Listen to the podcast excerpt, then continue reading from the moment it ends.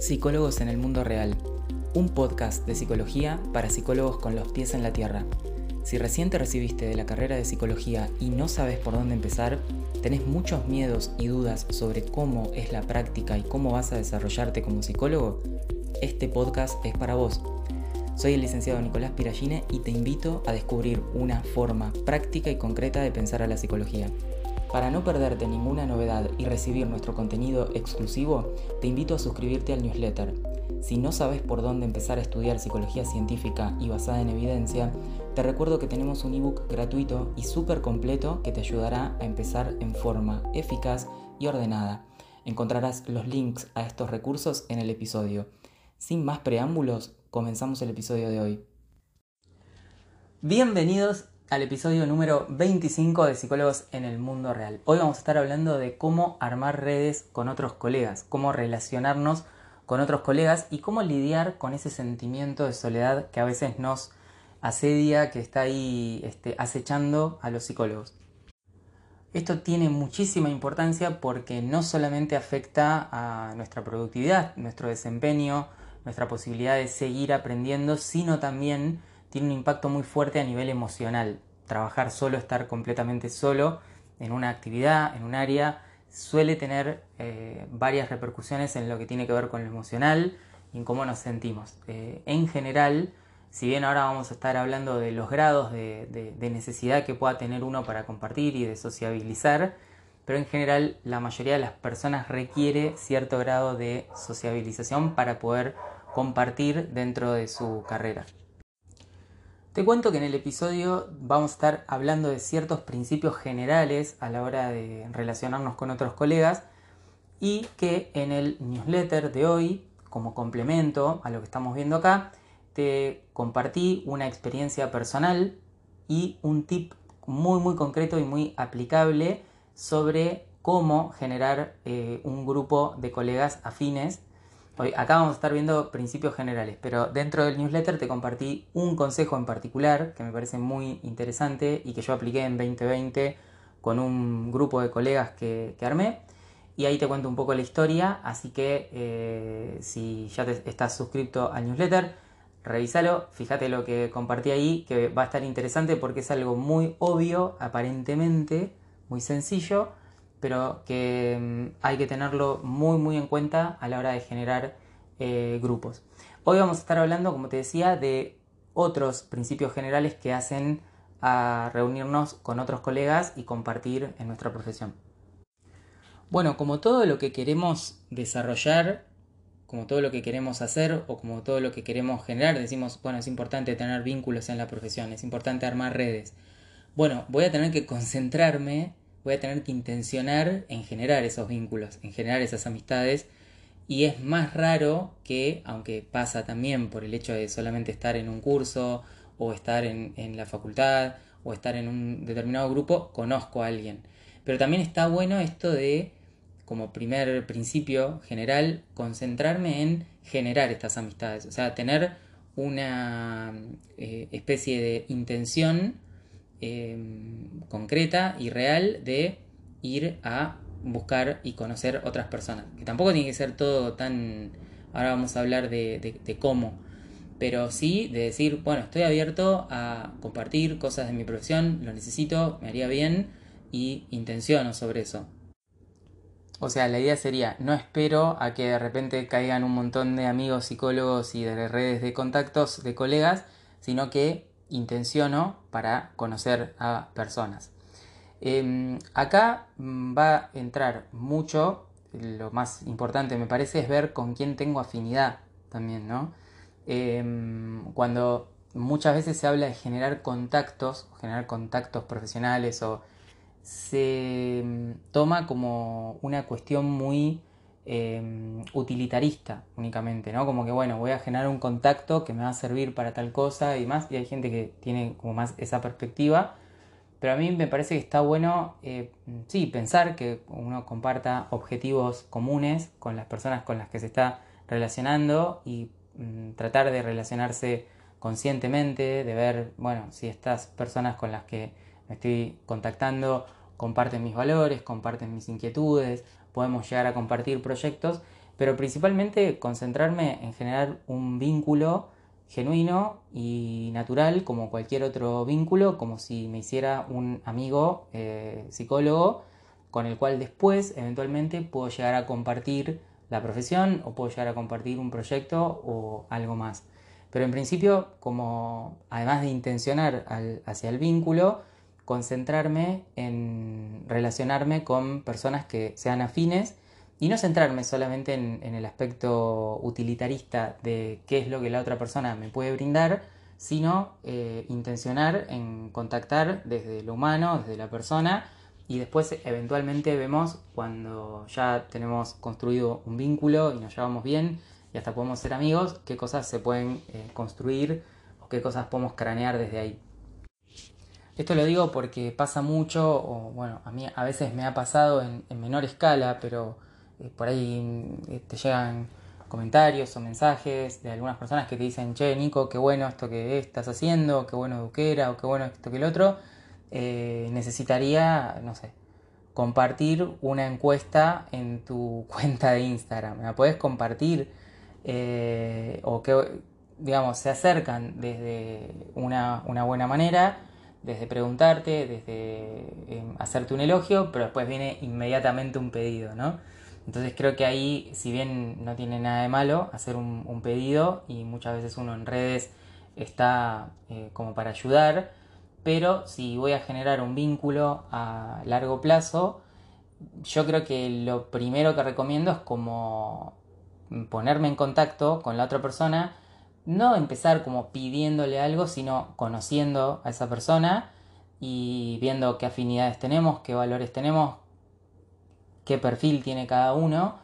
y después eventualmente ver si nos podemos complementar en cosas que queremos proyectar en el trabajo. Pero a veces como el, contactarme e inmediatamente hacer un pedido eh, o inmediatamente mm, ya este, es como más centrarme en la parte más utilitarista, no tiene nada de malo, a veces puede funcionar y yo muchas veces con gusto cuando puedo y tengo tiempo eh, voy eh, respondiendo todo, ayudando a todos los que me contactan,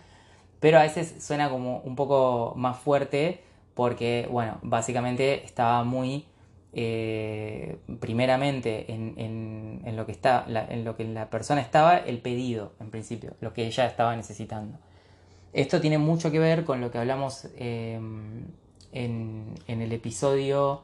eh, ahora exactamente no me estoy acordando qué número de episodio, pero el que hablamos de mm, el desarrollo profesional.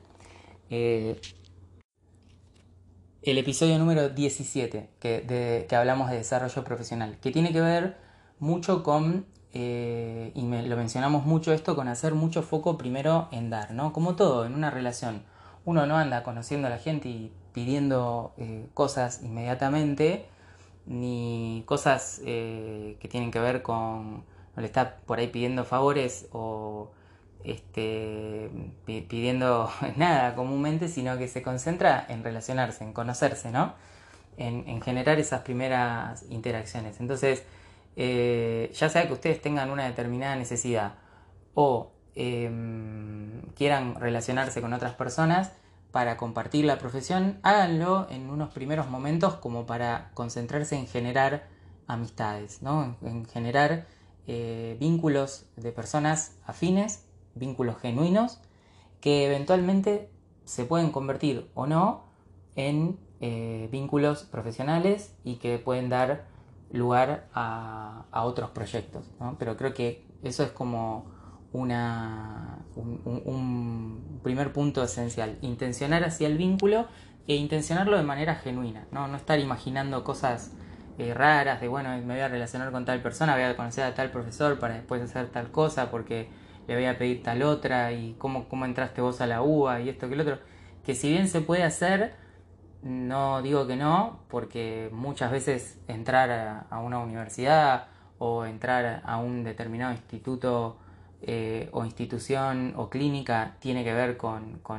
eso y no está mal, pero cuando estamos hablando de proyectos independientes o de generar tu propio grupo de colegas, muchas veces lo que más querés es tener vínculos genuinos en los que puedas apoyarte, no solo en, las cuestiones técnicas o en las cuestiones que necesites, sino también cuando por ahí estés pasando un mal momento y, quieras hablar de manera genuina con, el otro y que te escuche y bueno, como si fuera un, un amigo, ¿no? Que básicamente se pueden convertir y se pueden generar grandes amistades. Suena por ahí un poco hippie decirlo así, suena como muy, bueno, este, suena como este, muy eh, como, una muy buena forma de decirlo, pero la verdad es que todos queremos generar vínculos genuinos eh, y suelen ser como los más saludables y donde nos sentimos mejor y la verdad es que a veces por ahí nos ponemos a pensar qué preferimos, un gran contacto profesional que la vamos a estar pasando re mal porque no coincidimos para nada con los valores y con, las ideas que tiene esa persona, o tener un vínculo genuino, una amistad con un colega con el que podemos potenciarnos, aunque no sea, eh, no sé, un, super profesor emérito de la facultad, que tampoco es necesario para eh, desarrollarnos. Esto va a depender, obvio, mucho del objetivo que tenga cada uno. Si alguien por algún motivo se le metió en la cabeza que tiene que eh, conocer o desarrollarse para desarrollarse profesionalmente, conocer a un super profesor está en la super eh, carrera de Harvard de psicología clínica, y bueno, va a tener que ir a buscar a ese colega para contactarlo porque él siente que ese es el, objetivo. Pero en general lo que vemos muchas veces y lo que me han contado es que se sienten solos, que les cuesta compartir lo que están viviendo dentro de la carrera o dentro de la profesión cuando ya empezaron a ejercer, les cuesta armar redes, les cuesta saber cómo manejar las distintas eh, posiciones que tenemos dentro de, la carrera, porque hay unos que son humanistas y los otros son sistémicos y los otros conductuales y los otros cognitivos conductuales y los otros psicoanalistas. Entonces, ¿cómo hacemos con los prejuicios que podemos tener cada uno desde las propias escuelas? Entonces, pasa más por otro lado el, tipo de vínculo que estoy eh, queriendo compartirles acá. Después hay otro punto importante a mencionar que es distinguir la relación que voy a tener entre pares y mentores. ¿Qué son los pares? Las personas que están en el mismo nivel que yo de formación. Son, si soy estudiante, otros estudiantes, si soy recién graduado, otros recién graduados. Son todos los colegas, todos los terapeutas, todos los futuros terapeutas, los recién egresados, los estudiantes que están en mi mismo nivel. Entonces, es muy bueno generar relaciones entre pares. No hace falta ir a, como les decía, a relacionarse con un super profesor, con un super emérito de la Universidad de Harvard, sino que entre pares, generando vínculos, ya puedo empezar a sentirme menos solo, empezar a generar un montón de relaciones que potencien después, nos potenciemos juntos al eh, generar proyectos a futuro, previo a establecer un vínculo positivo entre, entre ambos. Pero después también hay otra relación que voy a tener que establecer que tal vez es menos frecuente o es diferente o puede ser con los supervisores o mentores. ¿Qué, son los supervisores o mentores? Son personas que están más avanzadas en la carrera eh, por, simplemente porque tienen más años estudiando o más años aplicando el conocimiento y entonces yo necesito también relacionarme con personas que estén más avanzadas en, la profesión porque de ellos me voy a poder formar, me voy a poder nutrir y voy a poder tener conocimientos que no voy a poder compartir ni generar entre pares de colegas. Entonces es muy importante la relación entre pares, así como la relación con personas que están más avanzadas, con mentores o con supervisores. Esto, como les decía, va a ser una distintos tipos de forma de relacionarse con mentores o supervisores o personas que están más avanzadas. De hecho, si hay alguien que es estudiante y está escuchando el podcast este que hacemos acá en Eduquera, a mi entender, aunque sea de manera digital, y voy a hablar de eso hacia el final del episodio, está teniendo ese vínculo, porque está escuchando a alguien que tiene más años en la profesión y que pasó más tiempo aprendiendo estos temas y se está nutriendo de esos conocimientos o de esas conclusiones que, sacó esa persona que está más avanzada. Esto es muy importante como pasa en cualquier otra disciplina. Ustedes si, no sé si alguna vez estudiaron un instrumento o fueron a aprender un deporte, obviamente te va a enseñar alguien que tiene muchos más años que vos haciendo ese deporte o tocando ese instrumento. Y hay cosas que no están en los libros, que no puedes verlas en los libros y que te las tiene que mostrar cómo son, contar la realidad de la práctica eh, profesional, de la práctica de ese deporte, cómo son los movimientos, cosas que son intransmisibles en un libro, eh, te las comparte el profesor más avanzado. Entonces, esto es un punto importante y mm, eh, hay quienes lo, quieren como poner en, ahí en, en porcentaje, pero mm, de alguna forma sería importante que un, gran parte del tiempo pases compartiendo con pares, vamos a decir un 50, 60%, no sé, un 70% y un 30%, un 35 o 40%, depende esto también en qué momento estés y cuán rápido quieras avanzar, con mentores, supervisores o profesores que te puedan ir potenciando en el desarrollo de la carrera, siendo que eso sí va a ser más difícil de lograr entre pares.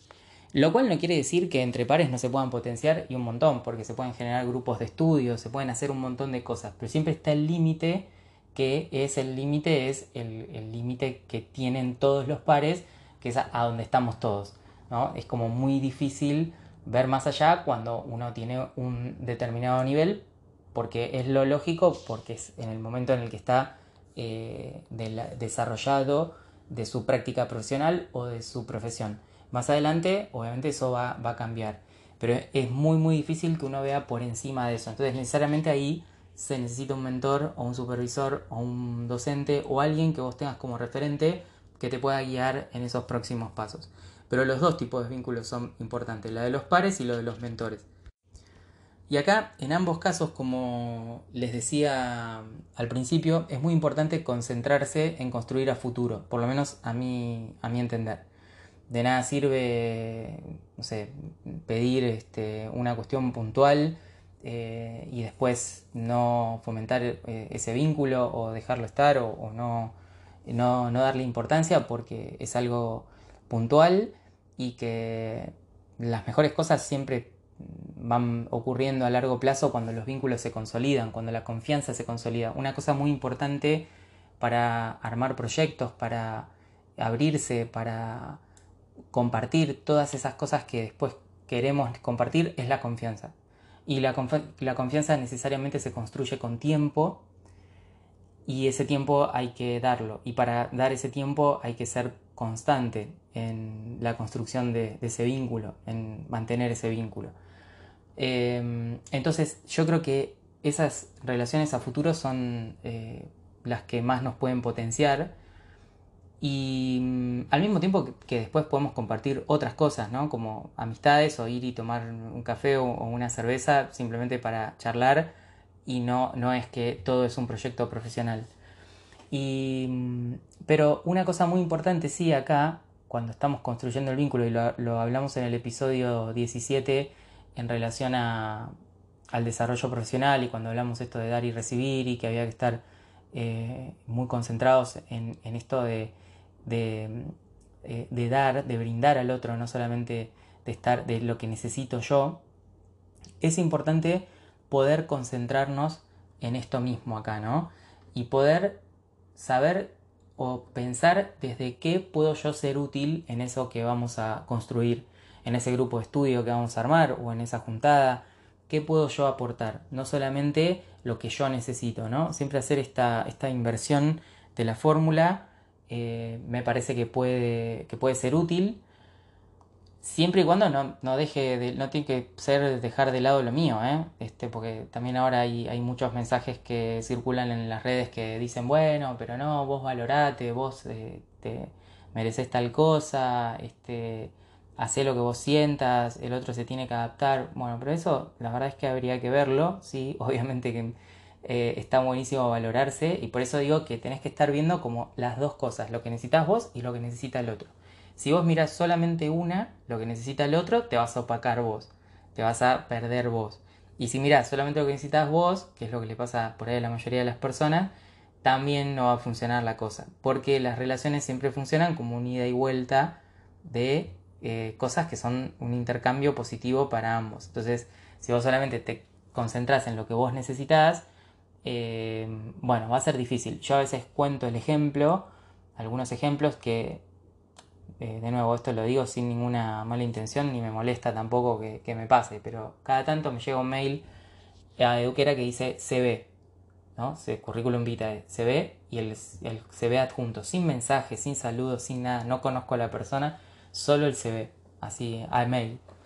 Eh, bueno, eh, qué sé yo, es una, no, no es una práctica muy recomendable, obviamente es muy raro que alguien te conteste ese mail, dado que no sabes para qué te estás postulando, no te presentaste, no preguntaste nada, no saludaste, o sea, solamente adjuntaste tu CV,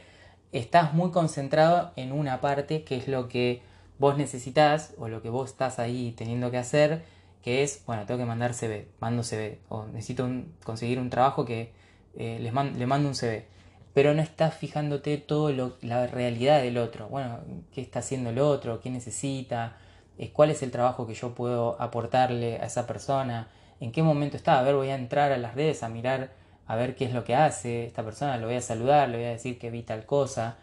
Es distinto el, el diálogo cuando uno puede tener en cuenta al otro, además de uno. Entonces, sin dejar de tener en cuenta mis necesidades, poder también ver las del otro, porque si no pasa esto típico que pasa en los vínculos, que es que después, por ahí un tiempo funciona, pero después la persona dice, ah, no, sí, pero yo hace rato que vengo esperando que vos me preguntes a ver cómo estoy yo o qué necesito y nunca me preguntas, soy siempre yo el que te pregunta. Bueno, ahí quiere decir que como hubo un desbalance de esto que, de lo que hablábamos de dar y de recibir. Entonces, eh, tanto en el trabajo como en la vida o generar vínculos también es lo mismo, ¿no? Si poder notar los momentos que son adecuados para eh, pedir algo, preguntar algo, cuando no es adecuado, cuando eh, yo también puedo aportar, si veo que el otro está necesitando algo y compartir ahí directamente y salir intencionando para, para, el lado de dar y no quedarme en, ah, bueno, no, pero yo si no, todavía yo necesito esto y a mí no me lo dieron y ahora yo tengo que estar concentrado en dar, bueno, pero por ahí ahora estás concentrado en hacer ese esfuerzo, pero eso estás construyendo el vínculo y todas esas cosas son las que vos querés y que te van a hacer bien después para salir y armar las benditas redes y salir de la soledad en la profesión. O sea, ahora si vos te encontrás en una situación donde siempre estás dando, siempre estás dando, siempre estás dando y nunca estás recibiendo y te sentís mal por eso, bueno, eso es otra cosa. Quiere decir que te estás teniendo que adaptar demasiado a la situación, estás teniendo que cambiar lo que vos sos, que eso tampoco está bueno y nadie está teniendo en cuenta tus necesidades. Pero no estamos hablando de eso, de eso tampoco está bueno. Estamos hablando de una situación donde se tengan en cuenta tus necesidades y vos tengas en cuenta la del otro. Es como que ese equilibrio es el que más nos cuesta. Y en este contexto de cosas es muy importante distinguir que hay veces que eh, hay algunas eh, personas que nos va a costar mucho eh, poder acercarnos o aportarles eso, porque por ejemplo están súper establecidos, en, como hablábamos recién, el super doctor profesor de Harvard que tiene mil papers y lo llaman todo el tiempo a entrevistas para hacer esto que el otro y bueno, yo también quiero hacer algo con él. Y bueno, él está como en otra liga, ¿no? Por decir así, está como ahí jugando en, una liga mayor, este, con investigación, con paper, con libros, con... Bueno, ahí me va, me va a costar más porque esa persona está por ahí relacionándose con otros grupos de colegas en otros contextos. Entonces, creo que eso también es importante eh, ver que por ahí hay algunas personas que me va a ser más difícil eh, conocer o acceder si es que yo tengo ese, interés, pero em,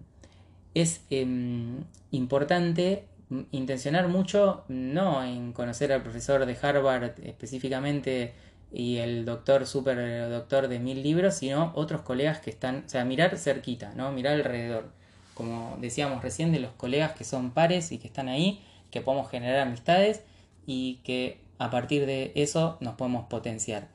Y para esto, como creo que te lo, dije al comenzar el, episodio del podcast, pero anda a revisar el newsletter que ahí te cuento bien una experiencia personal de cómo armé un grupo de colegas eh, en 2020 y un tip muy muy importante para que todo eso funcione mejor a la hora de, intencionar sobre el armado de, esos grupos. Ese tip lo dejo ahí porque ya lo escribí, lo desarrollé en el newsletter, así que queda todo, todo armadito ahí, lo, lo pueden leer ahí. Eh, si no se suscribieron todavía a la lista de correo y les interesan recibir estos mails que compartimos con información exclusiva y extra todos los lunes, eh, este mail llega hace tres años, eh, ya lo mandamos todos los lunes en Eduquera, lo puedes hacer desde la descripción de este episodio. Entonces, bueno, un segundo, no, segundo punto no, ya estamos en el tercer o cuarto punto, ya me olvidé el número de puntos en el que estábamos. otro tema importante a tener en cuenta, respeta la em, cantidad de mm, actividades sociales que puedes tolerar y la carga y recarga de energía que necesitas. Esto es muy importante y muchas veces no se habla de esto, ¿no? Se dice, bueno, intencionar sobre los vínculos, dale para adelante, es buenísimo tener vínculos y colegas y amigos, este, psicólogos y amigos terapeutas y armar redes es súper importante porque la profesión de psicólogo es solitaria. Sí, pero a todos nos pasa, o bueno, eso depende de cada persona, a mí por lo menos me pasa que me gusta estar un tiempo en soledad. O sea, después me pasa lo contrario también. Si estoy mucho tiempo solo, me pasa que ya como que necesito ver a gente o necesito salir. Pero me pasa que también disfruto de los momentos de soledad y probablemente sean mis momentos más de recarga de energía. Entonces es importante como no de fanatizarse y decir, ah, no, bueno, tengo que construir vínculos con colegas, entonces voy a estar todo el tiempo así, de reunión en reunión y... No, respetar tus tiempos donde necesitas actividades sociales y la cantidad de actividades sociales y cuando no lo necesitas. Cuando preferís estar solo, cuando preferís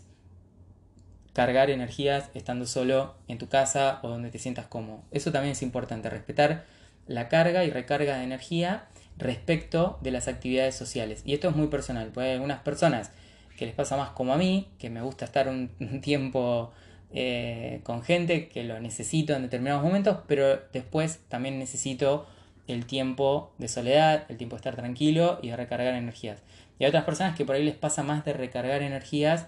estando con grupos y eh, no les pasa tanto eso estando solos. Entonces, eso va a tener que ver con tu perfil que vos vayas conociendo y que no tenés que tener un millón de amigos psicólogos, como sería la versión de Roberto Carlos de, eh, de amigos en la profesión, necesitas tener un grupo de pares que como siempre es un grupo íntimo, son pocos, no, no tienen que ser 10.000, que vas a conocer mucha gente, pero con los que más vas a interactuar eh, van a ser pocos probablemente, y con ellos te vas a poder potenciar. Hoy pienso en, en Fátima, en Eliana, en Mauricio, en Micaela, todas personas con las que hemos trabajado juntos y que hablamos como amigos ya, hablamos eh, em, en distintos eh, contextos y hace ya mucho tiempo y todos como que nos ayudamos, nos potenciamos y las relaciones que se fueron dando fueron genuinas y no, no hay como ahí como que hubo vamos a ver cómo hacer este vínculo para tal cosa, sino que había como un, este, que esto lo hablo en el newsletter también, esto de una afinidad, una primera afinidad en compartir ciertos valores, una buena onda en, eh, al compartir y genuina,